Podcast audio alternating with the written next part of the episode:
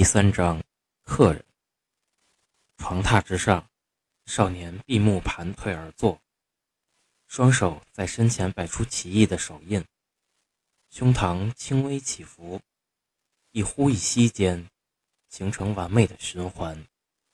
而在气息循环间，有着淡淡的白色气流顺着口鼻钻入了体内，温养着骨骼与肉体。在少年闭目修炼之时，手指上那古朴的黑色戒指再次诡异的微微发光，旋即沉寂。呼，缓缓地吐出一口浊气。少年双眼乍然睁开，一抹淡淡的白芒在漆黑的眼中闪过，那是刚刚被吸收而又未被完全炼化的斗之气。好不容易修炼而来的斗之气，又在消失。我，我操！陈神感应了一下体内，少年脸庞猛然的愤怒起来，声音有些尖锐的骂道：“拳头死死的捏在了一起。”半晌后，少年苦笑着摇了摇头，身心疲惫的爬下了床，舒展了一下有些发麻的脚腕与大腿。仅仅拥有三段斗之气的他。可没有能力无视各种疲累，简单的在房间中活动了下身体。房间外传来苍老的声音：“三少爷，族长请你去大厅。”三少爷，萧炎在家中排行老三，上面还有两位哥哥，不过他们早已外出历练，只有年终才会偶尔回家。总的说来。两位哥哥对萧炎这位亲弟弟也很是不错哦，随口的应了下来，换了一身衣衫。萧炎走出房间，对着房外的一名青山老者微笑道：“走吧，莫管家。”望着少年稚嫩的脸庞，青山老者和善的点了点头。转身的刹那，浑浊的老眼掠过一抹不易察觉的惋惜。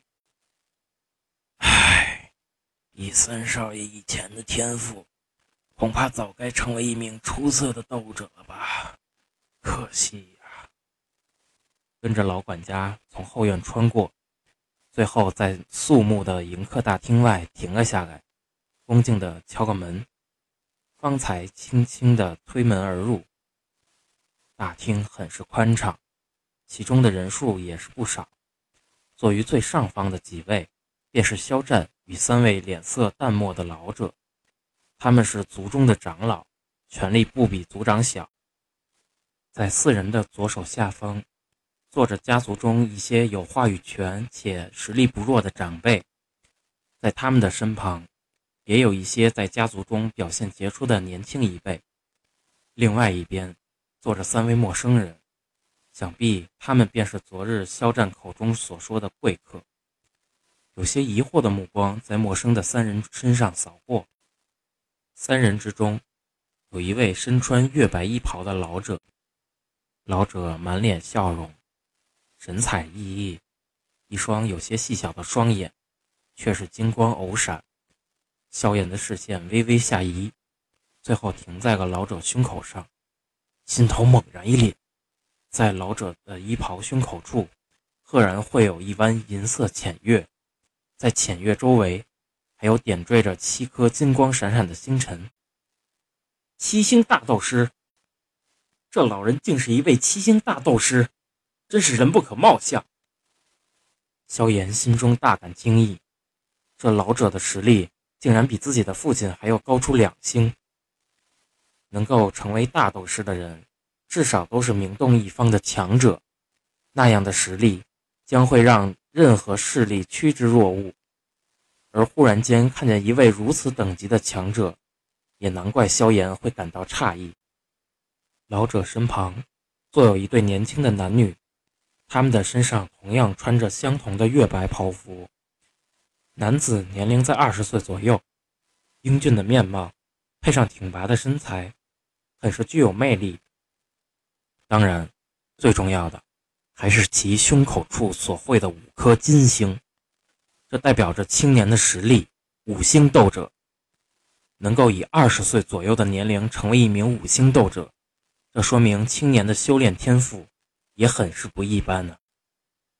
英俊的相貌加上不俗的实力，这位青年不仅是将家族中一些无知少女迷得神魂颠倒，就是连那坐在一旁的萧妹，美眸中在移向这边之时，也是微放着异彩。少女虽然暗送秋波，不过这似乎对青年并没有什么吸引力。此时，这位青年正将所有的注意力集中在自己身旁的美丽少女身上。这位少女年龄和萧炎相仿，让萧炎有些意外的，她的容貌竟然比萧妹还要美上几分。在这家族之中，恐怕也只有那犹如青莲一般的萧薰儿能够与之相比。难怪这男子对族中的这些胭脂俗粉不屑一顾。少女娇嫩的耳垂上要有着绿色的玉坠，微微摇动间发出清脆的玉响，突兀的现出一抹娇贵。